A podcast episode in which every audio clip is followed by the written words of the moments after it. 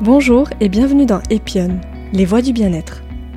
Je m'appelle Amira Garbi et dans ce podcast, je vous fais découvrir des clés et outils pour cheminer vers votre bien-être personnel de manière globale et harmonieuse. Ici, je donne la parole à des praticiens, thérapeutes, chercheurs, écrivains, qui font bouger les lignes du bien-être en proposant des approches et des outils innovants pour prendre soin de soi au quotidien. Ce podcast n'a aucune prétention médicale, il est juste informatif. Pensez à demander l'avis de votre médecin si cela est nécessaire.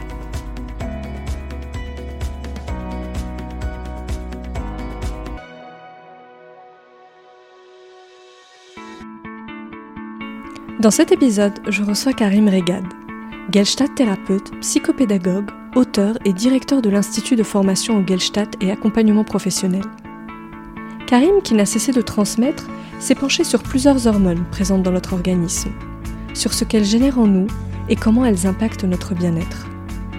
Il en a fait un livre intitulé Les hormones du bien-être, dans lequel il nous explique que loin d'être déterminés par nos hormones, nous avons le pouvoir de les activer.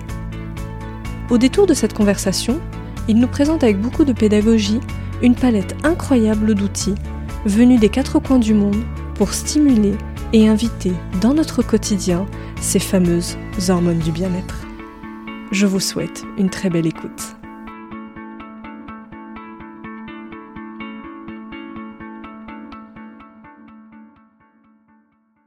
Bonjour Karim. Bonjour Amira. Je suis ravie Karim de te recevoir aujourd'hui dans ce podcast dans lequel on va parler des hormones du bien-être. Mhm, avec plaisir. Alors Karim, euh, on va commencer par te présenter à nos auditeurs auditrices. Tu as un CV et un parcours bien rempli puisque tu es formateur, médiateur, coach et consultant. Tu es notamment formé à la Gelstadt thérapie et à différentes approches de la psychologie humaniste. Et tu as écrit plusieurs livres dont un qui va nous intéresser particulièrement aujourd'hui, à savoir les hormones du bien-être. Alors ce que je me demandais Karim, c'est quel est le fil rouge de toute ton histoire et ce qui t'a amené à ce que tu fais aujourd'hui? Le fil rouge, c'est d'abord la quête de l'être, puisque je suis d'origine berbère algéro-marocaine, arrivé bébé ici, et donc ayant grandi euh, ensuite dans un tiraillement entre des creusets culturels différents. Et donc très tôt, j'ai été dans une quête euh, identitaire qui m'a, dès l'âge de 12 ans, amené à étudier l'hypnose et à à très tôt être quelqu'un euh, dans une expérimentation de, soi, euh, avec euh, ben, des rencontres inédites de, ressources de l'être. Donc c'est une histoire qui commence il y a assez longtemps. Et puis du coup, ben, j'en ai fait mon métier. Hein. Mon métier, c'est l'accompagnement de l'individu et du collectif pour mobiliser des ressources qui vont aller dans le sens du l'amélioration du fonctionnement et euh, dans le sens du, mieux-être et de la santé. Donc ça m'a conduit à expérimenter nombre d'approches euh, et corporelles et psychocorporelles qui favorisent le, le bien-être et la santé, pour faire très très court. Et alors pourquoi avoir écrit un livre sur les hormones du bien-être? Pourquoi tu t'es penché précisément sur les hormones? Euh, donc depuis longtemps, j'accompagne donc des individus, des, groupes, euh, beaucoup de stages, que ce soit des stages de bien-être, développement personnel ou de, thérapie ou de formation. Et euh, dans la mobilisation de certaines ressources euh, corporelles notamment, je constatais que le teint de la peau change des personnes, que, le regard s'illumine, qu'il y a une transformation qui est vraiment perceptible qu'aujourd'hui, ben, la technologie permet peu ou prou de mesurer ou de mettre en évidence ou de démontrer. Là, de manière euh, expérientielle, je, constatais, donc je constate toujours hein, des transformations remarquables. Et puis, euh, comme depuis très longtemps, eh je, travaille dans, avec, par le corps, je suis allé étudier d'un peu plus près hein, la, biologie, la physiologie, la neurophysiologie. Et là, aujourd'hui, eh ben, c'est le, les neurosciences qui sont à l'honneur. Et euh, j'ai voulu, voulu comprendre qu'est-ce qui se, qui pouvait se passer. Puis comme je suis depuis toujours dans la transmission, chaque fois que j'apprends quelque chose, j'ai du plaisir à vouloir le, le partager. de transmettre, eh bien, j'ai voulu donc partager. Le, je ne suis pas un spécialiste du tout. Hein, c'est la, en endocrinologie, dans la, je suis pas un spécialiste des hormones, mais je suis intéressé par la science depuis longtemps et puis euh, je me suis dit je vais, je vais étudier ça et, partager de manière euh, aussi simple que possible et surtout de partager des, des ressources très concrètes pour permettre au lecteur de mobiliser, d'inviter ces, ces hormones dites du bien-être ou du bonheur ce livre, effectivement, que tu as publié, donc qui s'intitule Les hormones du bien-être, ce livre a été publié aux éditions Josette Lyon. Euh, dans ce livre, tu expliques justement, effectivement, comment produire naturellement ces hormones avec des outils et des pratiques très concrètes à mettre en, place au quotidien. Moi, en le lisant, j'ai vraiment eu l'impression que c'était un peu une boîte à outils et qu'il fallait aller piocher en fonction de ses affinités, les pratiques ou les outils qui nous parlaient le plus. On va y revenir un peu après en fonction de, de ce qui nous plaît. Donc ça peut être le souffle, la voix. Comment toi tu l'as construit? Est-ce que c'était vraiment ta vision à toi de, boîte à outils? Oui, oui, oui, bien que j'ai un, rapport ambivalent avec euh, cette notion de boîte à outils quand il s'agit de, l'être du vivant. Comme je l'indique dans le livre, ce sont des propositions d'expérience, d'exercice à éprouver d'abord. Moi, je suis quelqu'un de pragmatique, c'est-à-dire que les choses euh, doivent se, vivre, se ressentir, se vérifier par le, vécu, et ensuite on, élabore, hein, on réfléchit éventuellement. Mais il s'agit d'abord de, vivre ces propositions, et puis ensuite de là euh, sentir celle qui nous correspond le mieux. Et puis ces, propositions, elles peuvent changer dans le temps, que ce soit dans le temps, euh, les saisons, elles peuvent changer dans le temps, de, le temps qui passe, les années qui passent. Et donc, effectivement, c'est une proposition pour permettre euh, à chacun de trouver l'exercice qui, va lui, qui va lui correspondre et qui va inviter ces, états de, bien-être. Alors, on va entrer dans le détail de ces hormones. Dans, ton livre, tu portes ton attention sur quatre hormones, euh, plus particulièrement. Donc, il y a l'endorphine, la dopamine, la sérotonine et l'ocytocine. Est-ce qu'on pourrait commencer par expliquer pourquoi ces hormones sont importantes à notre bien-être et, finalement qu'est-ce qu'elles génèrent, quelle, quelle, mécanique elles mettent à l'œuvre dans le corps? Alors les, hormones, hein, ce sont des, ce sont quatre euh, hormones que, j'ai retenues parmi euh, un très grand nombre de, substances euh, qui produisent des effets différents dans, l'organisme. Hein. Ce système endocrinien est un système extraordinaire et euh, nous l'étudions en fait véritablement depuis peu, donc il reste beaucoup encore à, à découvrir. Et euh, nous avons découvert que euh, différentes substances circulent dans notre organisme avec chacune des, des effets différents. Bon, là, on ne peut pas rentrer dans le détail euh, de, la, biologie, hein, voir comment ces, molécules fonctionnent dans le corps. Euh, dans un, propos de vulgarisation, ben, je dirais Bon, il est constaté que, euh, par exemple, quand nous sommes dans une sensation de plaisir, eh bien, il y a une hormone qui s'appelle la dopamine, qui est sécrétée par, par notre cerveau. Hein. Et il a été mis en évidence, entre autres, par exemple, qu'avec le sucre, il y a des circuits qu'on appelle circuits dopaminiques qui se mettent en place dans le cerveau et qui, qui, va, qui peut conduire à, de l'addiction c'est-à-dire chaque fois que je prends une, euh, une, substance qui me fait du plaisir, ben, j'aurai envie d'y retourner. Et puis, euh, et puis au bout d'un moment, cette dose de, de, substance n'est pas suffisante. J'ai envie d'en, j'ai besoin d'en prendre plus encore. Et puis, eh c'est comme ça que dans le temps, nous nous retrouvons sans nous en rendre compte addicts au chocolat, à l'alcool, au jeu. Alors là, une, une variété de, d'addiction euh, formidable à notre disposition. Donc là, on a constaté que il y a ce circuit dopaminique qui va, qui à la fois donc génère ces sensations de, plaisir, de bien-être, et à la fois, si nous ne sommes pas vigilants, euh, va nous, conduire à de l'addiction. C'est pour ça que j'ai une philosophie très pratique. Moi, il s'agit de, varier les plaisirs, d'être attentif à varier les plaisirs et à doser ajuster la quantité et la qualité de ce qui peut générer en, nous du plaisir. Et on a aussi vraiment une infinité de ressources pour générer ce plaisir en soi. Donc il y a le plaisir effectivement avec, euh, avec cette hormone. Si on se penche aussi sur les autres, on dit souvent que l'ocytocine, par exemple, c'est l'hormone du bonheur qu'on sécrète notamment au moment où on donne la vie. Du coup, en fait, elle, elle, génère euh, probablement des ressentis différents, des émotions différentes. pendant une bonne douzaine d'années, j'ai travaillé dans le cadre euh, des préparations à la naissance. J'ai l'occasion d'assister aussi à un, certain nombre d'accouchements et d'accueil du, nouveau-né. Et le, constat qui est, fait, c'est que l'observation qui a été faite, c'est qu'au moment de l'accouchement, ben, euh, certains accouchements vont pouvoir être très, très douloureux.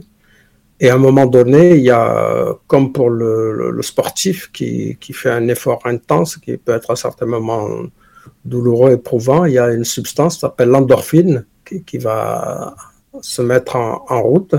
Et c'est là que le sportif, par exemple, va avoir ce second souffle. Et à un moment donné, toute la douleur ou la fatigue qu'il peut ressentir euh, est transformée en, en sensation agréable, en sensation d'euphorie. Hein. Endorphine, il y a morphine qui peut être associée rapidement dans l'esprit. Et puis au moment de l'accouchement, eh bien, il y a ce, endorphine qui, euh, qui va advenir, qui fait que la femme va se retrouver à dépasser ce moment douloureux. Et puis, et puis eh bien, euh, il semble que c'est la vie, l'intelligence de la vie qui a généré dans l'organisme, dans l'être, à un moment donné aussi, cette euh, substance qui va être sécrétée, qui s'appelle l'ocytocine, qu'on appelle l'hormone du lien, hein, l'hormone de l'amour, et, qui fait que cela va favoriser justement cette mise en lien euh, hors euh, du ventre maternel, mise en lien de, de la mère à, son, à son bébé, à son enfant. Donc finalement, ça dépend un petit peu des situations dans lesquelles on se trouve. En fonction des situations, certaines hormones vont s'activer, mais toujours avec, euh, in fine, un ressenti qui est agréable et positif. Si nous restons dans les hormones du bien-être, oui, donc euh, il s'agit euh, il s'agit ensuite de, s'organiser pour se retrouver dans des conditions, dans des circonstances où générer par des moyens de préférence naturels, ce qui est l'objet de, mon livre, euh, générer en soi ces, ces hormones dites du bien-être ou du bonheur. Hein. Donc c'est soit dans la vie, il y a des situations qui adviennent et qui font que nous nous retrouvons avec ces états de bien-être, de, de bonheur, et où nous avons la possibilité aussi de créer les conditions pour que ces hormones se mettent en jeu, comme je dis, se mettent à danser dans notre organisme. Et ça, nous avons largement les possibilités et c'est un des propos de mon ouvrage. Est-ce que tu penses que nous sommes déterminés par nos hormones et finalement, quelle part de liberté a-t-on?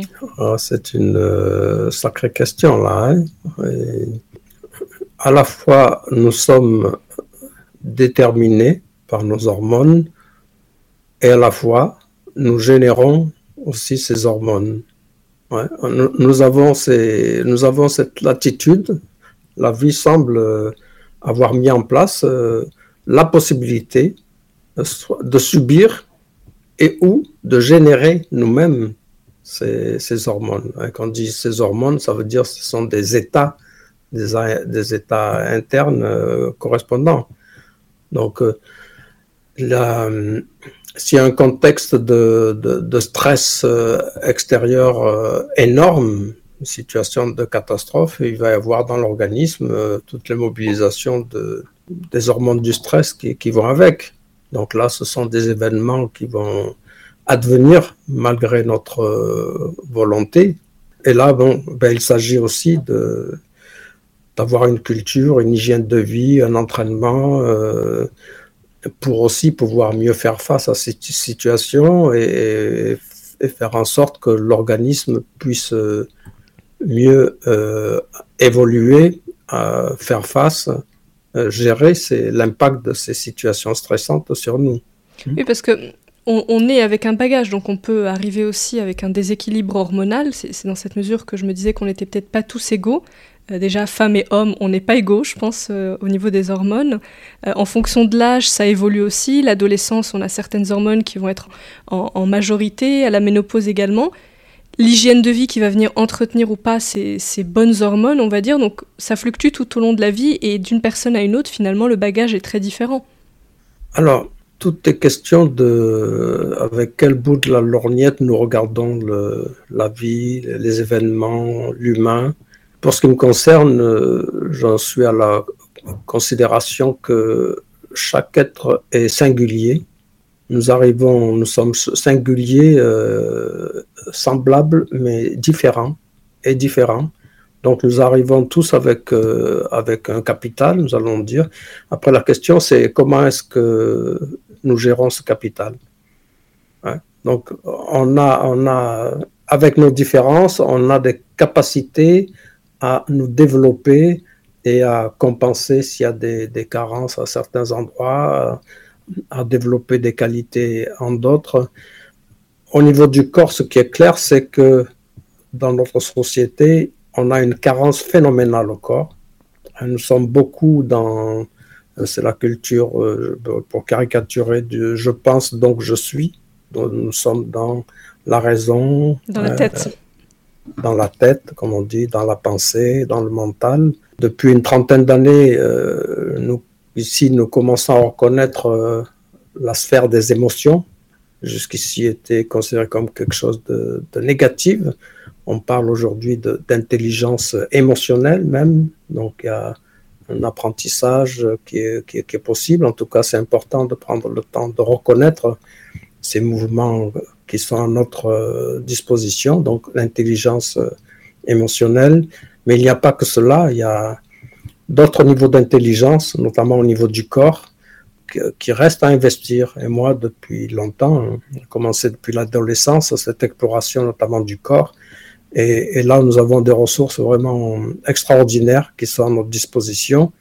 Et la culture dans laquelle on est, euh, notamment dans le cadre de fond culturel judéo-chrétien où le corps c'est un corps de l'interdit, un corps du péché, euh, ben, nous conduit à, cette, euh, cette carence, hein, j'appelle ça ce manque au corps euh, qui habite beaucoup d'entre nous. Hein. Je ne parle pas du corps de l'emballage, du corps de, de, la publicité, du corps du, du, jeu social. Hein. là, je parle du corps de l'être, d'un corps sensitif que nous avons à, à investir.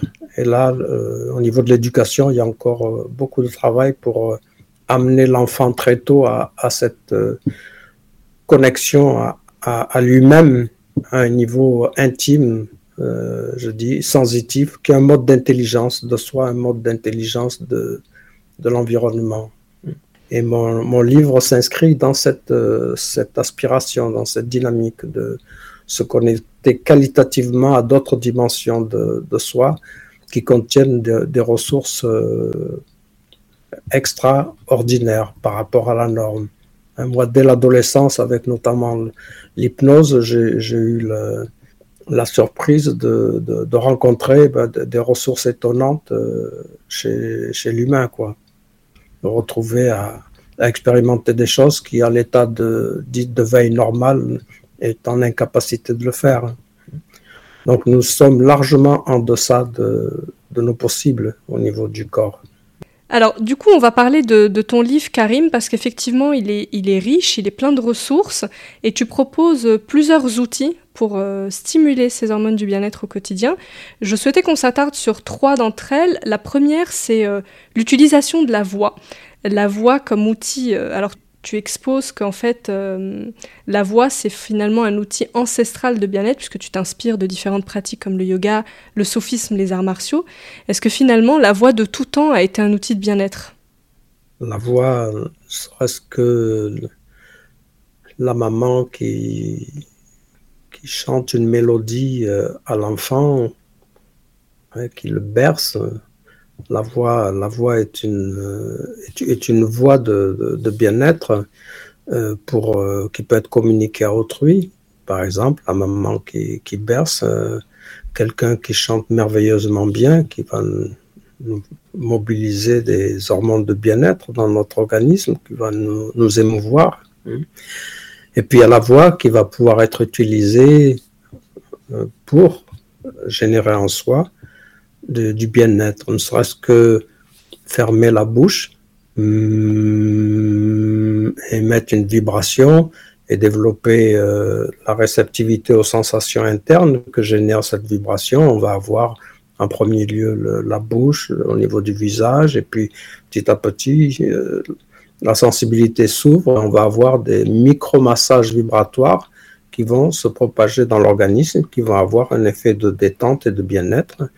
Et on peut même ensuite polariser, amener l'attention avec euh, la vibration à des endroits bien définis du corps pour obtenir euh, certains effets euh, qui vont être recherchés. Voilà, donc c'est de manière simple déjà, en tout cas dans mon livre, je montre une façon simple de, grâce à la voix, pouvoir générer en soi de, la détente, du, bien-être. Et tu parles notamment de certains sons, parce que tu proposes d'utiliser certains mantras, comme le mantra Om notamment. Pourquoi particulièrement certains sons ont un effet différent sur notre corps et sur cette sensation de bien-être? Alors certains sons, c'est pas évident de, répondre à, cette, question, euh, parce que tous les, tous, les sons, ce qui est important, c'est l'intention qui anime euh, l'émission de, la vibration. Euh, si j'émets un son violent parce que je, suis en colère ou que je, suis agressif, euh, ce son-là, il va générer plutôt du stress et de la tension. et si je suis dans une, comme je l'ai dit, un, papa ou une maman qui va chantonner une mélodie. Je suis dans une, intention qui va être dans l'apaisement et d'amener du, bien-être. Hein. Et à partir de là, on a une, une variété de sons possibles pour générer aussi bien euh, du bien-être dans les arts martiaux japonais, il y a une discipline qui s'appelle le kuatsu, où euh, une personne qui va être inanimée, par exemple, on va émettre le, le un, son énergétique qui va réanimer la personne.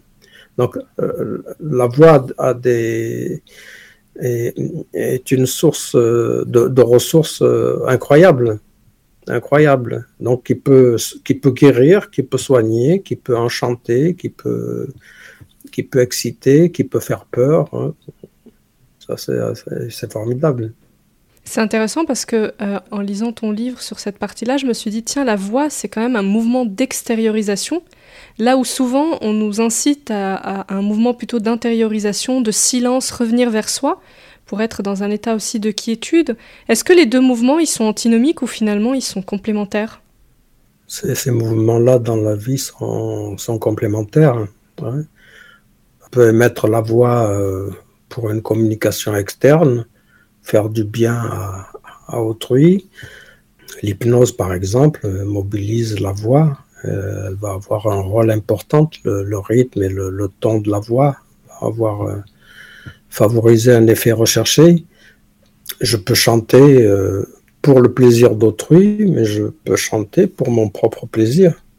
Et puis si je, prends une méditation, quelle qu'elle soit, qui est sonore, son effet va être euh, au niveau vibratoire, comme je dis, hein, des, des micro-massages, des micro-vibrations qui vont se propager dans, dans l'organisme. Et puis, il s'agit d'avoir à la conscience que la voix est indissociable du souffle.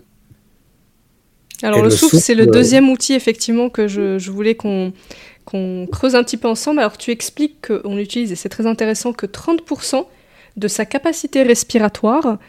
Déjà, moi, je me suis demandé pourquoi on était si bas, en fait, euh, dans les, les, chiffres. Et est-ce que finalement, c'est quelque chose de bien ou qui nous nuit d'être, d'utiliser si peu notre capacité respiratoire? Utiliser si peu notre capacité respiratoire, c'est c'est pas bénéfique du tout. Qu'est-ce que ça implique en fait du coup pour nous? Ça veut dire qu'on compense d'une manière ou d'une autre sur d'autres. Euh, serait-ce qu'un niveau physiologique, plus tu, as, tu, tu, respires profondément et plus tu expires, dans l'émission de l'air, on va avoir de plus en plus de toxines. C'est-à-dire qu'il y a une élimination des toxines produites à l'intérieur de notre organisme qui sont, qui sont évacuées par, le, par la respiration. Donc, si je respire pas beaucoup, euh, nombre d'alvéoles vont, vont être en, situation de, de, de, de pénurie, et, plus je vais respirer, et plus je vais avoir euh, l'ensemble de ma capacité respiratoire euh, mobilisée. Et bon, rien que la respiration, on, pourrait prendre euh, toute l'interview pour en parler. Hein. C'est fondamental, ce travail de la respiration, notamment amplifié en restant qu'à un niveau physiologique. Hein. Le mouvement de la respiration va générer au niveau de la colonne vertébrale, au niveau des vertèbres, un mouvement d'espacement et de rapprochement des vertèbres qui stimule la circulation d'un liquide important pour le cerveau, qui est le liquide céphalorachidien, qui est un liquide nourricier. Donc, je reste à un niveau essentiellement physiologique, mais il y a, des portées euh, beaucoup plus importantes euh, de, la mobilisation d'une respiration consciente et complète. C'est pour ça qu'il y a des disciplines qui sont développées, euh, comme les arts martiaux, le yoga, le qigong, qui mobilisent euh, la respiration avec cette, cette, aussi cette vision de la notion énergétique de la respiration. Alors justement, on va, on va y venir parce que tu parles de cette notion d'énergie vitale qui a inspiré notamment de nombreuses techniques de respiration. Alors on la retrouve dans le yoga avec les pranayamas notamment. Tu peux nous redéfinir ce que c'est que cette énergie vitale pour toi? Alors l'énergie, il y a différents types d'énergie au niveau physiologique. L'énergie musculaire qui peut se, mesurer, il y a l'énergie électrique, euh, l'énergie euh, calorique, euh, la chaleur qu'on émet. Bon, ça, ce sont des niveaux énergétiques mesurables par la science. Et puis, nombre de traditions évoquent une dimension énergétique plus subtile qui, a, qui a, des noms différents. Donc, euh, le prana chez, chez, les Indiens de l'Inde avec le yoga, le, ki chez les Japonais, euh, le chi chez les Chinois, le, le ka l'ancienne Égypte, ont des noms différents sont toutes, euh, sur les, les, cinq continents. Et ce, ce niveau-là, scientifiquement, et pour l'instant, n'est pas, n'est pas démontré au niveau des études de l'acupuncture. On, on, approche un petit peu cette, cette dimension-là. Mais euh, en tout cas, moi, je suis aussi euh, à la fois dans la tradition et je suis à la fois dans la science. Donc, euh, dans la science, pour l'instant, on n'a pas véritablement de démonstration de cette notion d'énergie vitale. Par contre, dans l'expérientiel, quand on pratique vraiment le corps et ces, ces disciplines-là, nous allons pouvoir, moi je le fais régulièrement, je le vérifie, il y a un niveau de mobilisation de son, corps, de son énergie qui montre que il y a quelque chose qui peut être appelé de la bioénergie, de l'énergie vitale qui, est là. C'est possible de le vivre, de l'expérimenter. Tant qu'on ne le vit pas, tant qu'on ne l'expérimente pas, ça n'existe pas ou ça reste quelque chose de, purement théorique, intellectuel. pour ma part, je suis dans le, pragmatique, dans l'expérientiel et j'ai suffisamment expérimenté et personnellement et dans mes accompagnements et dans la pratique de différentes disciplines. J'ai suffisamment expérimenté un niveau de, mobilisation de soi euh, et, d'action qui laisse à considérer qu'il y a un niveau d'énergie que les traditions identifient, utilisent depuis des millénaires maintenant, qui, de, qui d'être démontré par la science. Donc une énergie qui se trouve en nous finalement, parce que c'est de ça dont on se parle, que nous sommes porteurs et, et leviers de, de, de circulation euh, d'énergie. L'énergie est partout, hein. mm. il y a de l'énergie de partout.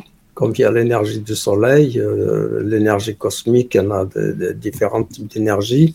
Euh, cette énergie-là aussi, qu'on appelle l'énergie vitale, la, la bioénergie, elle, elle, est là de partout et elle, elle passe, elle s'exprime aussi dans notre organisme, dans ces conceptions-là, euh, à un niveau qui est, plus subtil. L'énergie circulerait dans notre organisme par différentes voies qui, sont nommées, identifiées euh, par différentes disciplines. En Inde, par exemple, ces voies s'appellent les méridiens, ou pour être plus rigoureux encore, des péridromies, des circuits de, où circule cette énergie vitale. Et en Inde, on appelle ça les, les nadis. Que chacune de ces traditions a bien organisé, structuré ses, ces, circuits et les utilise à des finalités thérapeutiques. Alors tu expliques aussi qu'il peut être intéressant de mixer le souffle et la marche. Tu donnes notamment l'exemple de la marche afghane dans ton livre.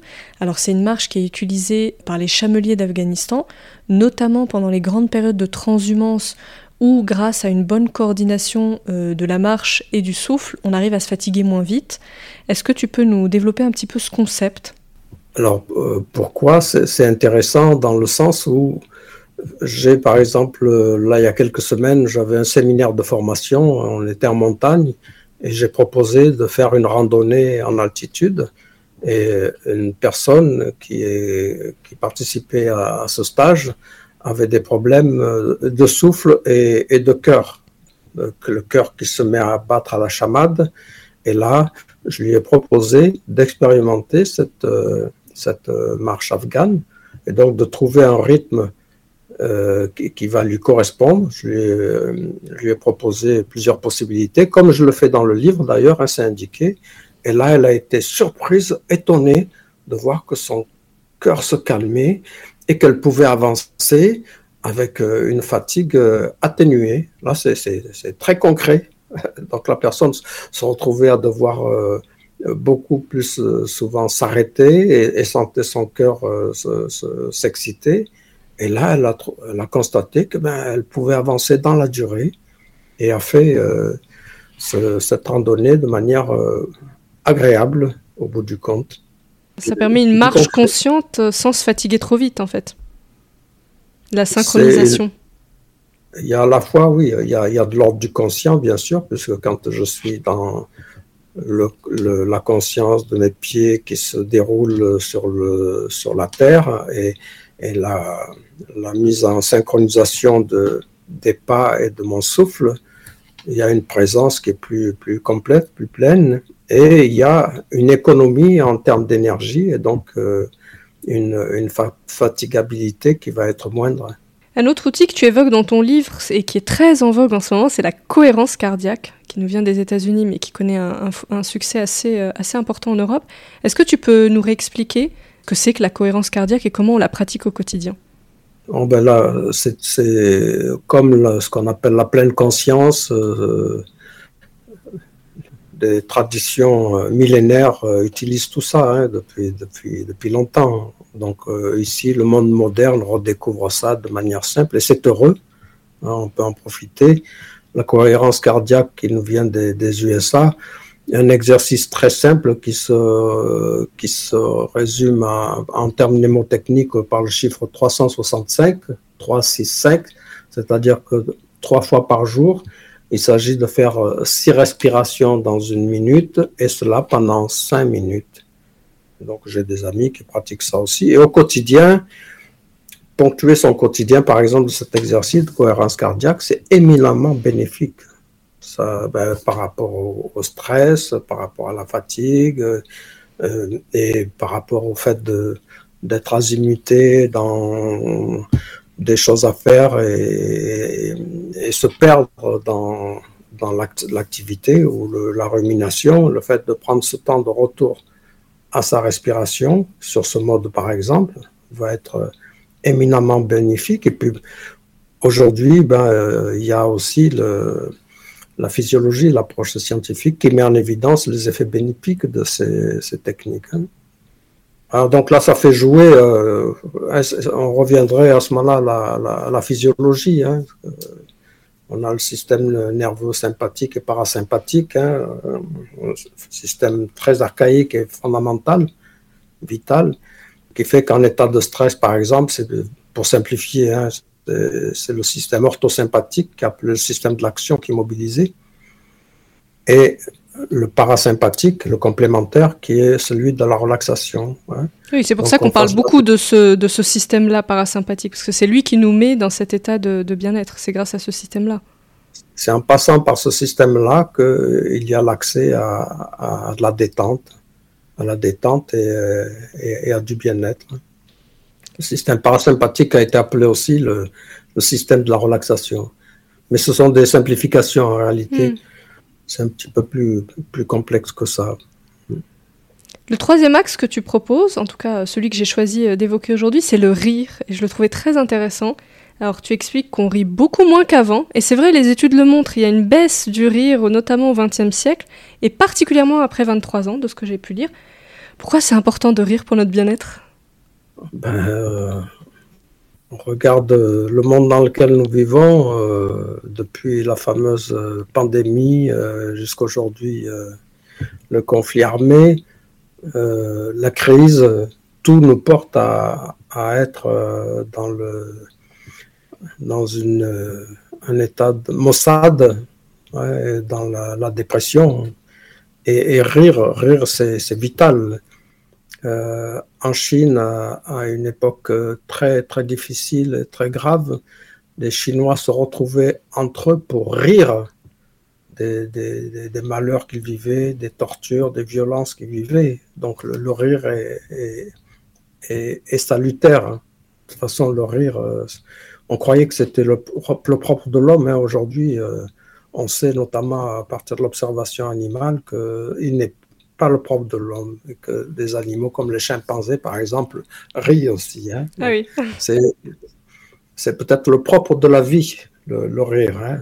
Peut-être que même les plantes, les plantes rient quand elles nous voient certains comportements que nous avons. Peut-être qu'elles rient, ou même qu'elles pleurent certaines. Donc le rire est vraiment encore une autre ressource euh, fondamentale, vitale. Euh, et elle, mobilise pratiquement, on va dire que surtout si on, pratique le rire dans manière collective, en collectif, eh ben on va avoir, euh, on va avoir un, jogging du rire, un jogging du diaphragme, hein, ce muscle-là qui, qui sépare le haut et le bas de notre thorax, cage thoracique. On va avoir le, il va être secoué par le, par le rire. Donc on a un, jogging du rire, euh, du diaphragme qui amène à de l'endorphine. Donc c'est pas c'est pas absolument impératif d'aller se payer des marathons, des courses intensives pour générer l'endorphine. Euh, l'endorphine. Euh, prenons le temps de rire ensemble et donc on va avoir. Ce sera tout aussi efficace. Et puis ça va générer ben, la dopamine, le plaisir à ce moment-là d'être euh, ensemble. Et puis, euh, ben, si nous sommes en lien à rire ensemble, eh bien l'ocytocine, l'hormone du bien, l'hormone de l'affection, de l'amour, ça sera aussi au rendez-vous. Et euh, il y a cette, cette hormone qui n'a pas été évoquée, qui est aussi fondamentale, qui est la sérotonine, hein, qui est qui va être mobilisée. La sérotonine peut être définie comme euh, l'hormone de l'équilibre.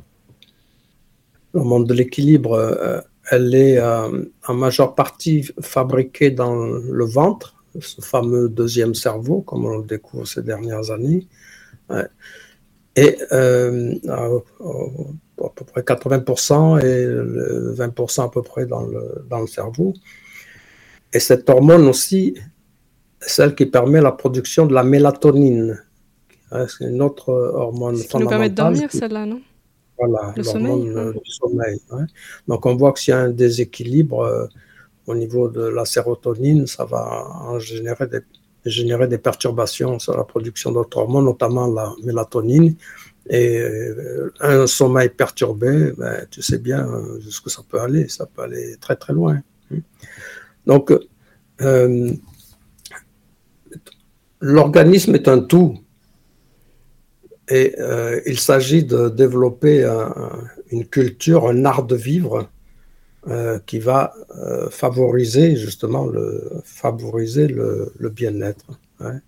Et le, prétexte de ces hormones, c'est eh bien de faire connaissance avec des moyens, des, des exercices, des outils je parlé de boîte à outils au début de notre entretien, euh, qui vont favoriser euh, l'état de bien-être et pouvoir régulièrement se donner rendez-vous avec soi-même mais avec ces, hormones du bien-être. Et si on peut pratiquer ces, propositions à, deux ou à plusieurs en collectif, eh ben c'est encore mieux, hein, puisque là, l'ocytocine va être euh, au rendez-vous, l'hormone du lien, de l'affection sera appréciable. On voit bien que dans les, rues des grandes villes modernes, il y a des gens qui se baladent avec des, des, pancartes sur lesquelles il dit euh, câlin gratuit hein, ou hugs. Hein. Donc, euh, le fait de se prendre quelques instants corporellement dans une étreinte euh, tendre et respectueuse, ben, ça va générer de l'ocytocine. Et le contact, ben, je pense que du coup, le Covid nous a pas fait du bien parce qu'on se touche beaucoup moins qu'avant. Là, le Covid, ça a été catastrophique. Pour les hormones, oui, oui, oui, catastrophique. Que les hormones du stress qui ont été au rendez-vous avec les effets, ben maintenant nous le constatons. Hein. Il y a des effets notamment chez les enfants, les, adolescents euh, qui ont été très délétères, catastrophiques. Mais bon, c'est un autre sujet encore. Tout à fait. Très bien, merci beaucoup Karim. Du coup, ce qu'il faut retenir c'est de ton livre, c'est que on invite nos auditeurs bah, déjà à aller le lire hein, et à surtout pratiquer. Euh, la clé d'entrée, c'est la pratique, c'est s'approprier ces outils, les vivre au quotidien pour vraiment générer en fait euh, ces émotions positives, alimenter notre cerveau régulièrement avec, euh, avec ces émotions euh, pour entretenir notre bien-être. Finalement, la conclusion, ça serait de dire que le bien-être, ça s'entretient. En tout cas, c'est la conclusion que moi, je me suis dite en lisant ton livre et en t'écoutant. C'est une excellente conclusion, Amira. Le, bien-être, c'est une culture. Et il s'agit d'être dans cette culture, de, générer en soi de, bien-être euh, et de la santé. Et ça, ça implique la nécessité de mobiliser plusieurs euh, dimensions, plusieurs facteurs. Hein. Et ça, il, s'agit d'être dans l'envie, le désir de, de, se cultiver à ce niveau-là. Et, mon livre euh, est une contribution à cette, cet esprit, à cette philosophie. Très belle contribution Karim. Merci beaucoup d'avoir participé à cet épisode et euh, à bientôt. Merci à toi Amira, à bientôt. Si vous avez aimé cette conversation, je vous invite à noter le podcast 5 étoiles sur Apple Podcast ou sur votre plateforme d'écoute préférée et à vous abonner pour rester informé des prochains épisodes. Vous pouvez également suivre notre actualité sur le compte Instagram Epion Podcast. Je vous dis à très vite pour de nouveaux échanges inspirants.